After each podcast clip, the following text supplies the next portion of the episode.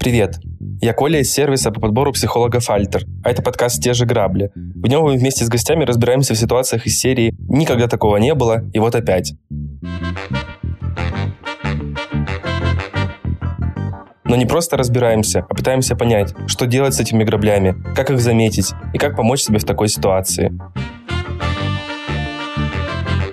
Седьмом эпизоде подкаста у нас в гостях Вова Утром, YouTube и Instagram-блогер и друг сервиса Альтер. Вместе с Вовой мы поговорили о граблях перфекционистов, людей, которые страдают от биполярного расстройства и граблях контроля своей жизни. Вова рассказал, как он справляется с граблями и как себя поддерживает, когда становится плохо. Если у вас есть грабли, на которые вы постоянно наступаете, но вам хотелось бы от них избавиться, вам может в этом помочь психотерапия. Для слушателей этого подкаста есть подарок. Скидка 20% на первую сессию с психологом по промокоду «Грабли». Он действует до 31 декабря 2023 года. Подарок будет ждать вас в комментариях к эпизоду. Поехали! Дорогие слушатели, совсем скоро закончится первый сезон, а во втором сезоне подкаста мы будем разбирать истории граблей от слушателей вместе с психологами нашего сервиса. Совсем скоро мы будем собирать истории в наших соцсетях. Подпишитесь, чтобы не пропустить анонсы. Все ссылки мы также оставим в описании эпизода. Рассказывайте о своих граблях в комментариях к подкасту, в ваших подкаст-приложениях. Мы обязательно их разберем в новом сезоне. Пишите отзывы и ставьте оценки подкасту. Это поможет ему подниматься и собирать больше слушателей.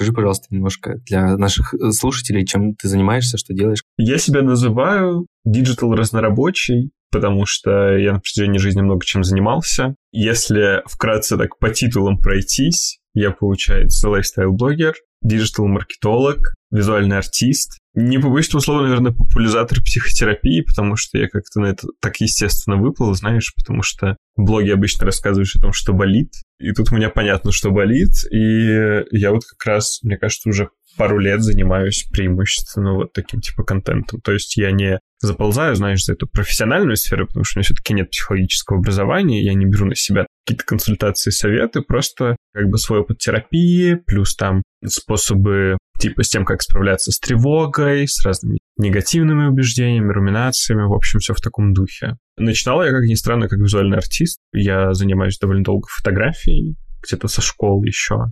Потом э, я продюсировал съемки для брендов, делал все в таком духе, снимал сам всякие каталожки, коммерческие ролики, крутился в медиа, потом сидел в digital-агентстве, сначала в брендинге, потом э, ушел в свои SMM-проекты. Если вкратце, наверное, digital-разнорабочий, визуальный артист и лайфстайл-блогер. Интересная история получается у тебя такая. Расскажи, как ты пришел к Ютубу вот во всей этой истории, как ты понял о необходимости делиться ну, своими состояниями и пути в психотерапии. К Ютубу я пришел, на самом деле, довольно органично. То есть, скажу сразу, у меня никогда не было идеи осознанно вести блог. Просто в где-то в году 17-18 я жил тогда еще в Казани, это было студенчество. И мы с ребятами компании очень любили там фотографы, видеографы, тоже там кто-то уже блогом занимался. Мы очень любили, там, знаешь, лазить по крышам, снимать какие-нибудь типа закаты, друг друга снимать и все такое. Я начал шерить это в инсту, как бы, ну, логично, типа, когда что-то снимаешь, хочется это выливать.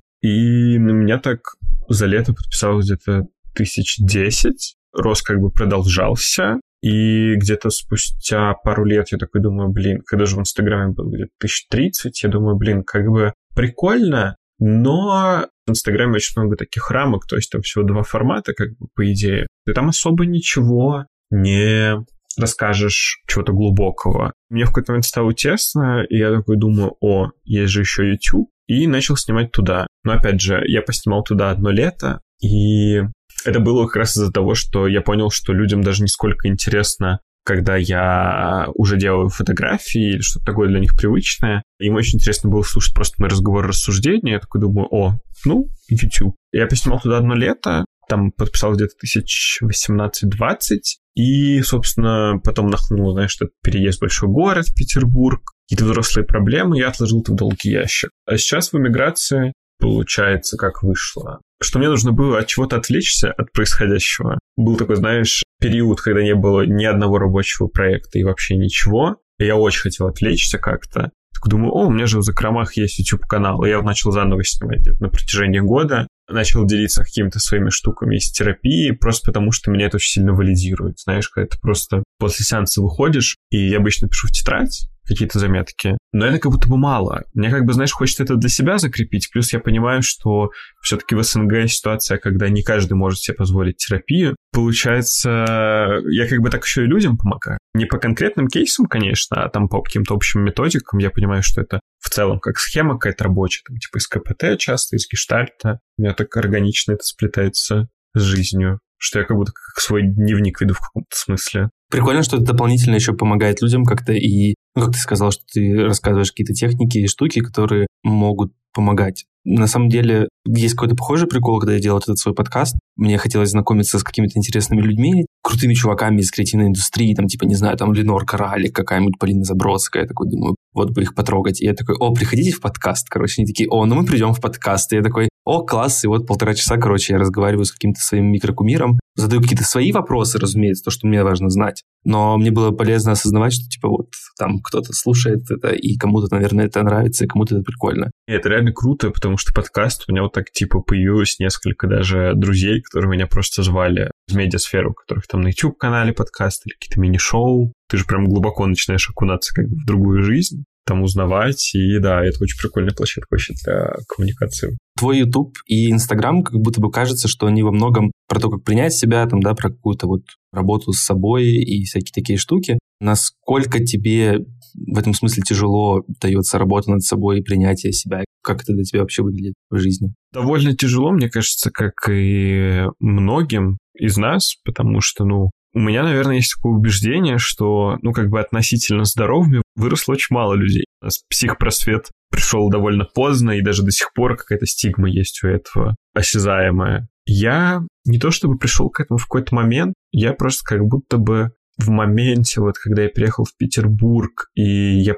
понял, что я как-то перестал справляться, когда вот после студенчества нахнула вот эта взрослая жизнь, а ты как бы не знаешь просто, как ее жить, и меня это очень сильно фрустрировало. Я, собственно, так пошел в терапию и, наверное, как такую глобальную цель принятия себя. Мне, конечно, сложно, потому что у меня в детстве, например, было... Я только сейчас понимаю, что у меня, например, осложненный кейс, потому что у меня было, по-моему, это называется условная любовь от родителей. То есть, типа, когда тебя не любят, потому что ты вот, ну, просто родился, как бы ты есть, и ты уже достоин, типа, того, чтобы тебя любили, уважали, все такое. У меня было довольно это в условном порядке, то есть меня любили только когда я приношу какие-то там неистовые результаты. И, естественно, ты не можешь всю жизнь жить на максималках и приносить какие-то супер-пупер результаты. То есть ты рано или поздно, в моменты, когда какие-то неудачи, ошибки, просто какие-то сложные жизненные этапы, лично как у меня, не то, что я себя не принимаю, мне прям хочется, знаешь, исчезнуть или раствориться, вот типа, чтобы не осознавать себя вот на каком-то дне или в минусах. Если как подытожить, у меня не было какого-то прям пунктика на принятие себя, мне кажется, просто какая-то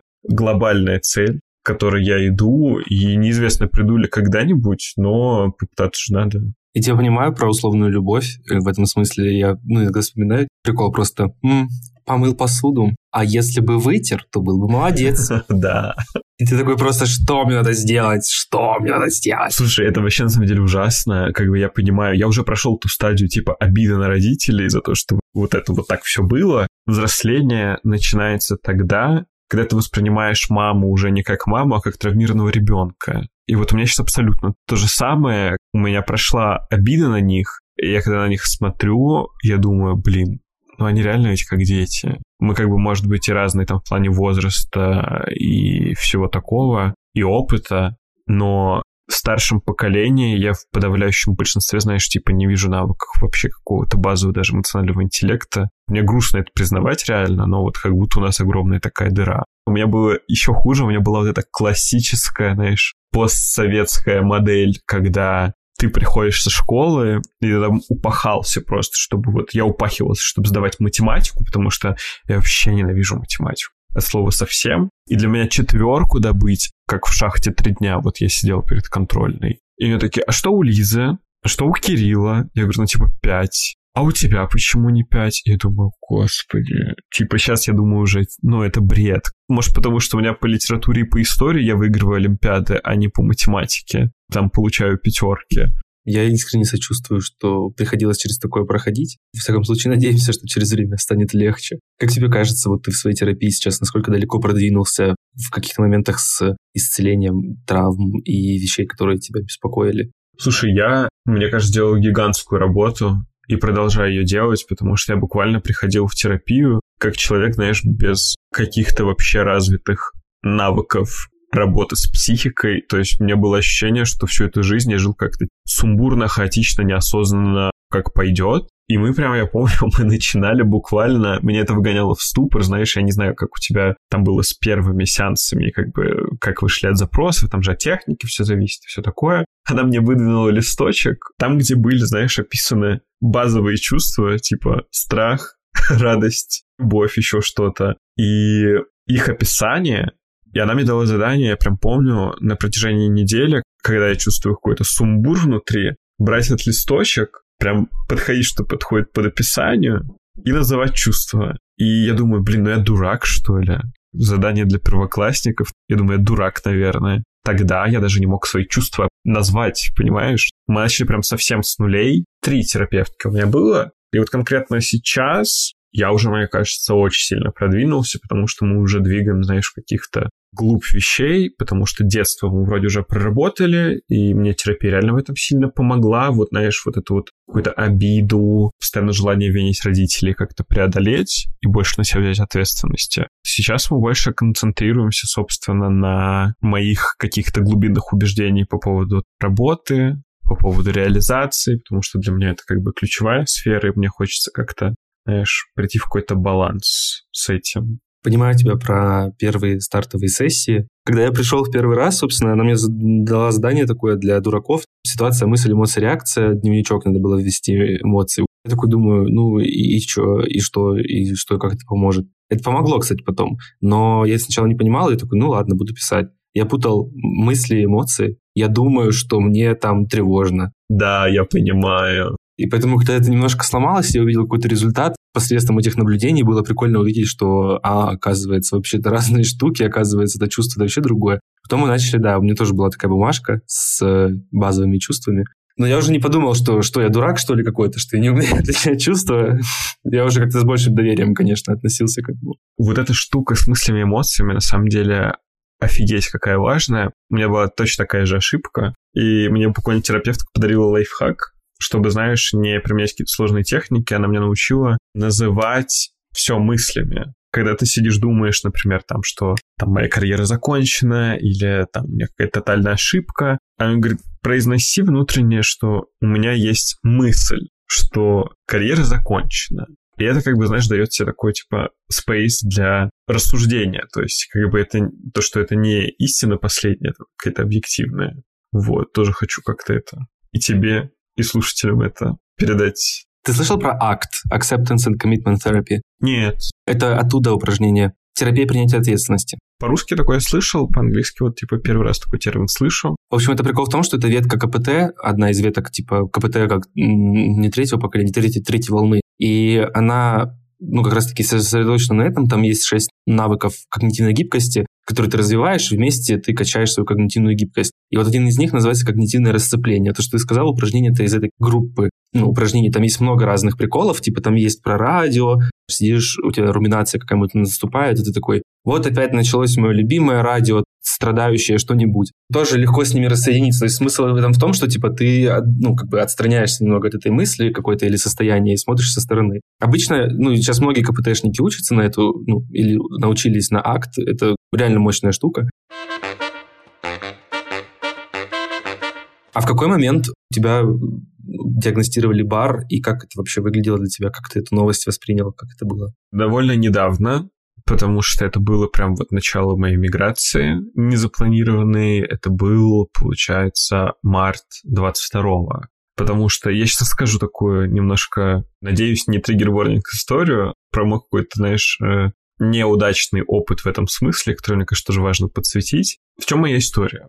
В общем, я сколько себя помню, у меня периодически случались какие-то депрессивные эпизоды разной длины. Там могло быть два дня, могла быть неделя. Как-то я сам до более-менее осознанного возраста выплывал из них, там просто каким-то отвлечением внимания, проживанием и всем таким. вот момент как раз, когда я переехал в Петербург, на меня нахлынула какая-то, знаешь, взрослая жизнь, прям такая тотальная, я начал замечать, что у меня депрессивные фазы где-то длятся сначала раз в месяц, там, по пару дней, потом раз в две недели и уже больше, а потом каждую неделю там по пару дней, из которых реально же страдаешь, а потом просто два дня уходит на восстановление, и там три дня ты можешь работать, грубо говоря, в неделю. Я не понимал, что это такое. Я думаю, ну, депрессия, наверное. Мне никаких вообще не было знаний на этот счет. И я пришел к психиатру в частную, в дорогую клинику с хорошими отзывами, которые мне посоветовали. И она мне тогда говорит, ну, молодой вы переехали недавно, вот много стресса,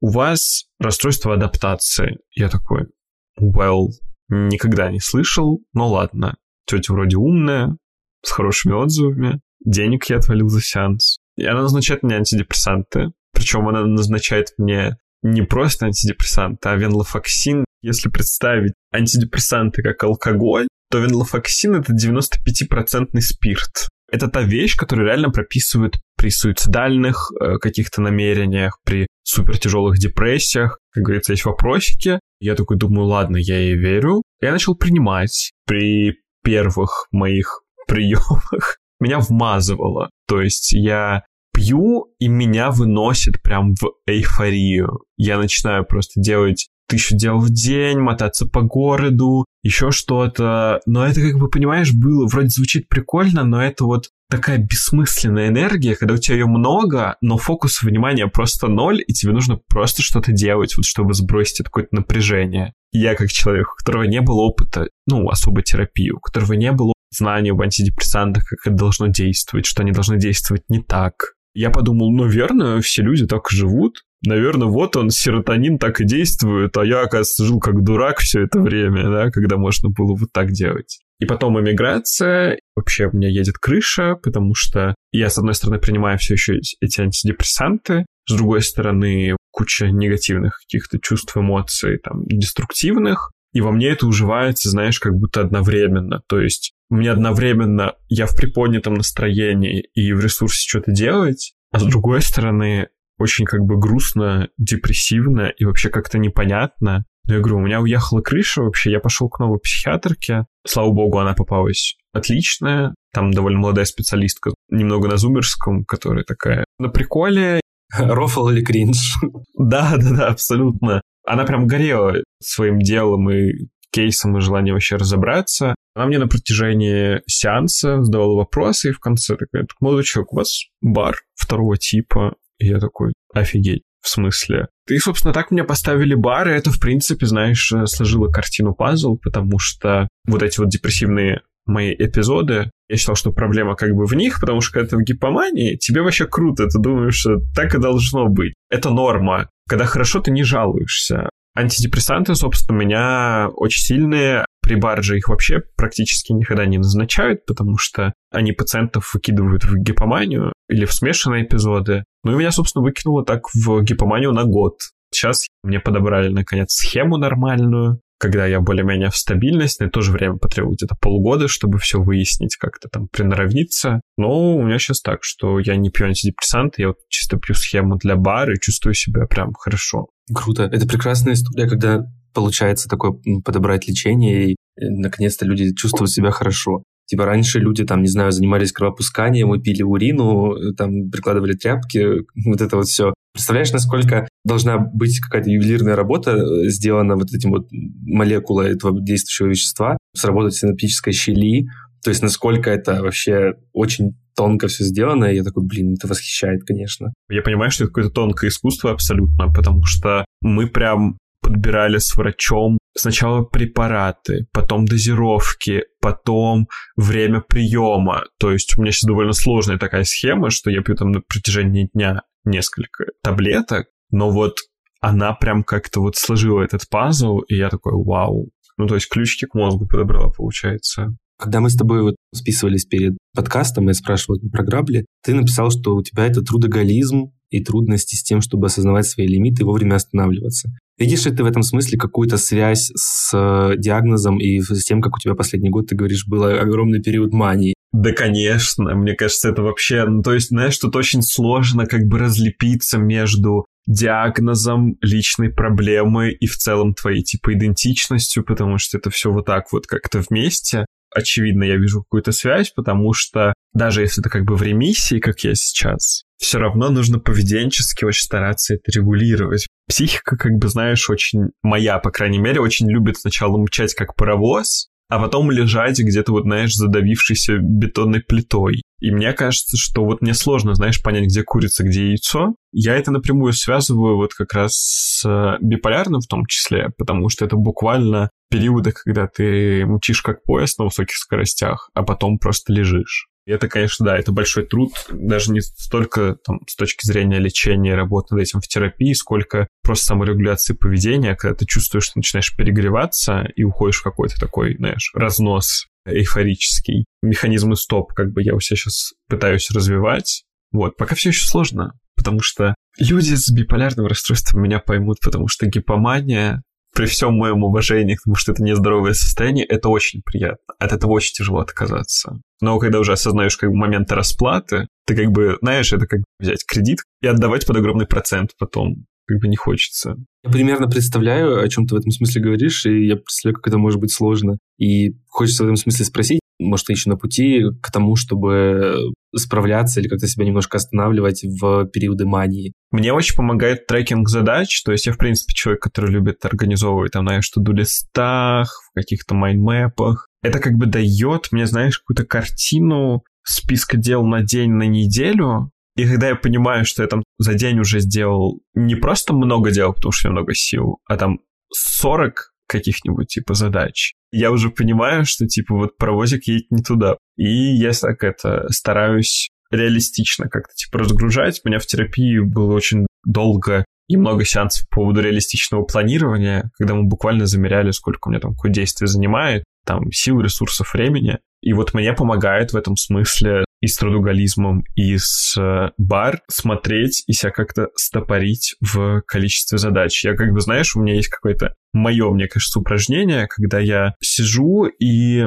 смотрю на следующий день на список задач, и пытаюсь как бы его внутренне мысленно прожить. Так вот так я проснулся, там рутина, потом вот это делаю, вот это, вот это, вот это. Вот у меня как будто уже вот этот датчик с реалистичным планированием развился настолько, что я могу, в принципе, представить, насколько я там утомляюсь там спустя 4-5 задач. И если я понимаю, что вот это уже все, это как бы тот уровень утомления, за которым уже там идет выгорание, я переношу. Переношу, переношу, переношу. Иногда ну, я совсем задрот, честно говоря. Я так люблю планирование, все эти таблички. Я очень люблю матрицу Эйзенхауэра, когда ты там раскидываешь по важности, срочности задачи. У меня всегда есть большой список э, того, что там я не успел, того, что выпало, но он на меня как бы особо сильно не давит, я просто так посматриваю, иногда вот какие-то пробелы впихиваю задачи. Ну и собственно, навык стоп. Я в какие-то моменты, когда начинаю, знаешь, я чувствую, что перегреваюсь как-то,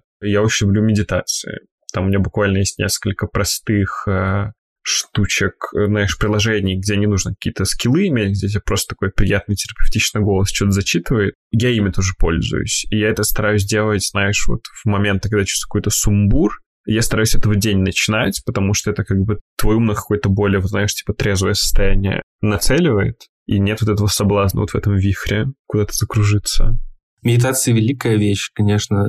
Мне в какой-то момент тоже помогло, и даже создало такой переломный момент. Там тоже какие-то простые медитации, при том, что это не из приложения, там, знаешь, там вот терапевтка переслала в Телеграме, и там что-то там техника расширения, там типа представь, что ты там расширяешься над своим чувством, а ну, тревога у меня проживается прямо в груди и прям такой сильной жесткой тахикардии.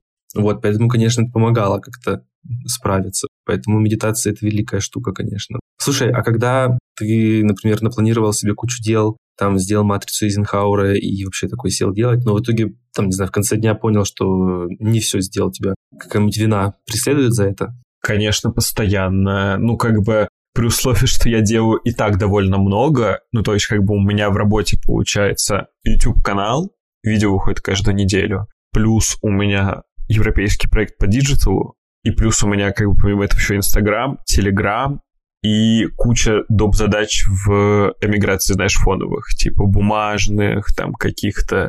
И я себе просто стараюсь напоминать, что, типа, так, come on, мы сейчас и так делаем, больше, чем, наверное, средний человек, больше, чем вот эта средняя температура по больнице, но прям очень часто все равно это бывает. Опять же, я спасаюсь, это, знаешь, как бы стараясь предупреждать, заранее планировать и говорить себе, что вот если я вот это сделаю, это уже супер. Остальное не горит, как бы не срочно, не важно. Когда такое периодически случается, может, мне кажется, раз в неделю, пару раз в неделю, я беру просто блокнот с ручкой и начинаю себя как-то типа писать, то есть успокаивать не в мыслях, потому что в мыслях очень легко запутаться, а на листке с ручкой, знаешь, включается прям какой-то такой взвешенный рациональный голос, который говорит так, ну мы сегодня просто переборщили там с переоценкой сил, давай мы это отложим, это там никуда не убежит, и вот такой, знаешь, типа успокаивающий голос э, какого-то доброго принимающего родителя у меня включается всегда, когда я пишу. Я, собственно, просто как бы себя успокаиваю тем, что это не конец, и я не умру от бедности на обочине, если сейчас не перенесу какую-то задачу. Хотя в моменте всегда именно так кажется. Я могу, мне кажется, по пальцам пересчитать за день, сколько у меня иногда возникает эта мысль, что если у меня что-то не получится идеально, то я умру от бедности или стану уличным музыкантом. Это как бы тоже неплохо, говорится, жизнь игра, но такие мысли мне очень часто приходят в голову. Я прекрасно понимаю в этом смысле, потому что если мне тоже что-то идет не так, я такой, все, меня уволят. Все, заказчик не заплатит. Он все, все, не заплатит меня выселят из квартиры, мне придется вернуться в Россию. Ну, такое вот. Слушай, у меня абсолютно то же самое. Ну, это как бы катастрофизация, по-моему, это когнитивная ошибка называется. И от нее тоже как бы есть на самом деле какие-то отдельные техники, как бы я ими тоже пользуюсь. Там представление наихудшего варианта, но я прям очень ищу, да. Ну вот у меня, короче, в январе там была ситуация там такая странная, короче, мне было что-то непонятно. И я сидел у друга в Турции и такой говорю, Олег, все, короче, наверное, мне придется уволиться, я не смогу найти нормальную работу, наверное, мне придется вернуться в Россию, а я не хочу, потому что меня там заберут в армию. Что-то такое. А типа, знаешь, там, у меня там военный билет есть, доказанная астма. Все, короче, ну, типа, казалось бы, нет. И он такой, ну нет, у тебя уже нет пути назад, ну типа все, все. Я такой говорю, в смысле нет пути назад? То есть я буду бомжом в Армении? Типа вот такое вот, знаешь, я что-то могу так далеко просто улететь вообще на этих мыслях. Упражнения, конечно, помогли, они там, я супер справлялся, но сейчас у меня такой рецепт э, счастья в этом смысле, это типа, ну да, да, давай, потренди мне там что-то. Как будто бы, знаешь, я разделяюсь с каким-то этим вот внутренним тревожным челом, который это все несет. Я такой, ну давай, да, да, расскажи мне там, чем мы там еще. Слушай, а вот когда ты наставил себе много, много задач и там потом к вечеру не справился, например, ну, не сделал, да, что-то, и ты потом как-то себя, стараешься себя успокоить, у тебя появляется какой-то фома, там, что ты вот, не знаю, жизнь проходит мимо тебя, и мешает ли эта фома тебе как-то наслаждаться жизнью в целом? Или как-то сильно отравляет? Слушай, да, конечно, случается. Мне кажется, ты не сможешь назвать ни одного человека из поколения Y или Z, у которого этого не случается. Ну, Z, наверное, поменьше еще, потому что все-таки поколение больше на чили на таком. Постоянно, ну, у меня, знаешь, у меня какая-то странная идея, я не знаю, насколько она какая-то релевантная, там вообще здоровая. Я как будто осознал, что фома — это в какой-то степени последствия моей какой-то амбициозности и стремлению вот к каким-то успехам и продвижению. А это как бы часть моей идентичности, и как будто фома — это просто какой-то неприятный эффект, но при этом часть моей идентичности тоже. И когда это возникает, знаешь, это как с тревогой. Для меня главным инсайтом с тревогой было то, что тревогой не нужно управлять, типа ее не нужно избегать, ее не нужно там а, побеждать, как все говорят. Нужно просто проживать ее. И вот с фомом у меня абсолютно так же. Я как будто чувствую неизбежность того, что это со мной надолго, и я просто как бы такой, так, ну, у меня сейчас вот ощущение, что я что-то упускаю, что-то там не могу сделать. И знаешь, парадоксально, но иногда оно как бы мне даже на руку играет. То есть, например, да, я чувствую фома сейчас, и ощущение, что жизнь скользает, и я что-то там не доделываю, и меня это мотивирует, например, там не взять еще одну какую-то задачу, чтобы там, знаешь, как-то доказать себе, что жизнь все-таки не утекает, я что-то делаю, а я стал добавлять какие-то просто резкие там порывы, съездить с друзьями куда-то, еще что-то такое сделать. То есть у меня какой-то такой подход к фоме, что я его как будто не отрицаю и чувствую, типа, как просто неприятный эффект своей идентичности и своих каких-то принципов. И я его стараюсь перенаправлять вот эту, вот, знаешь, типа энергию. Она же как будто зудит, вот знаешь, гул такой, типа писк, как от комара. И я ее стараюсь просто как бы диверсить в какое-то другое направление. Если у меня есть мысль, что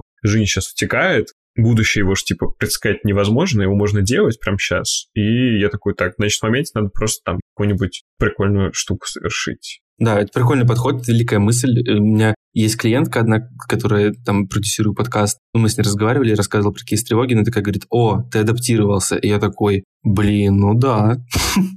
То есть, типа, я не победил, не справился, не оседлал, я адаптировался. Слушай, адаптировался, да, это прикольно. Я не использовал тоже это как слово. Я скорее, типа, использую проживать. Ну, вообще, у меня единственное влияние тревоги, которое до сих пор осталось, и с которым сложно как-то что-то сделать, это влияние на сон. Потому что бывает, что я могу лечь и не спать до 5 утра. Если раньше для меня это была трагедия, такой, ну, пойдем в Skyrim поиграем до 5 утра, там что-то у меня Angry Birds на iPad есть. Ну, сейчас, значит, короче, будем сидеть до 5 утра веселиться. Типа, ну, ничего страшного. Бывает, что иногда не сплю прям. Ну, ладно, перестала быть трагедией просто как будто бы. И с одной стороны, как-то парадоксально получается. Вроде ты, с одной стороны, ты принимаешь и нормально относишься, а с другой стороны, ты не можешь сказать, что ты прям исчезла. Но это вроде не проблема. Когда готовились к интервью с тобой, к созвону, мы посмотрели твой Инстаграм, разумеется, тоже твои ролики посмотрели на Ютубе. И у тебя был пост какое-то время назад, что ты совершенно перестал контролировать свою жизнь. Расскажи, пожалуйста, что ты имел в виду, когда сказал, что перестал контролировать свою жизнь? И насколько для тебя это болезненное отсутствие контроля?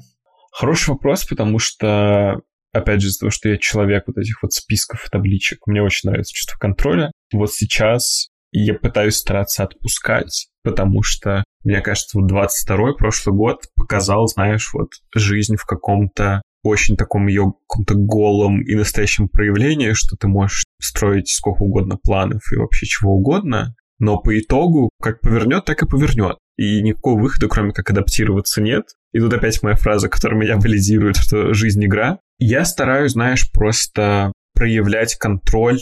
Это мне тоже из терапии пришло в зонах, где как бы он уместен и где я реально могу что-то контролировать. Я не могу там контролировать э, все происходящее в мире, я не могу контролировать какую-то глобальную экономику, политику и все вот эти процессы. Но на уровне своей жизни, например, я могу придерживаться каких-то своих принципов или взглядов. Там, э, я могу регулировать питание, я могу регулировать там какие-то свои проекты. И я просто вот в голове эту держу идею, знаешь, сужения контроля. Это же как бы по факту-то это неплохо. Контроль — это же предсказуемость и стратегичность по большему счету. То есть если планомерно что-то делать, контролировать и двигаться, это на самом деле хорошо. Я просто сейчас прям, знаешь, стараюсь нащупывать вот эти вот зоны, которые мне подвластны, и игнорировать те, что мне не подвластны. Это, знаешь, вот эта вот мысль мне очень помогла год назад. Я загнался прям как-то философскими учениями там с Древней Греции. Я читал про стоиков.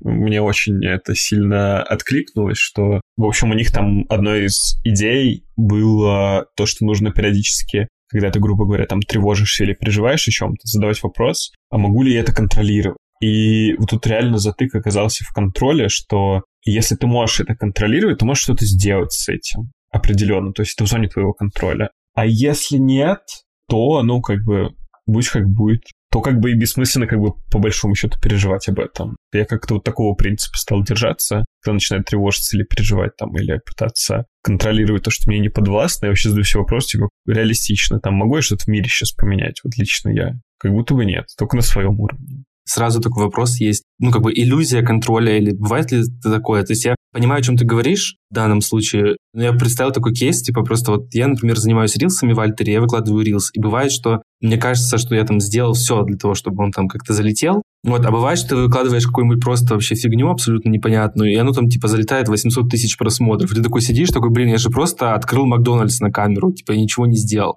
поймал себя на мысли, что здесь какая-то, мне кажется, иллюзия контроля есть. То есть мне кажется, что я могу приложить усилия какие-то для того, чтобы этот видос залетел, а на самом деле он не залетает. Я представил просто, ты такой делаешь видео на YouTube, там делаешь какую-то обложку, там стараешься, стараешься для того, чтобы оно там зашло пользователям, а оно, например, не заходит. Слушай, это вообще на самом деле, мне кажется, соцсети — это разрушитель идеи контроля, если ты что-то пытаешься делать для блога или для каких-то проектов. Прикол в том, что соцсети это, помимо алгоритмов, это еще люди, и ты никогда не знаешь, что залетит, что не залетит, что соберет, что не соберет. И мне кажется, меня вот, кстати, ты подсветил, так мне кажется, я упустил, что у меня вот этот вот момент с тем, что я пять лет уже в блогинге, что он меня очень сильно как-то выдрессировал, знаешь, в плане вот этого контроля, потому что каждый раз, у меня до сих пор это есть, и у всех моих знакомых, типа, из индустрии есть это, что ты выпускаешь видео, какой там, не знаю, выпуск, может быть, хоть шоу, хоть подкаст, хоть сколько то денег туда влил. Когда оно не залетает, это такое бывает реально.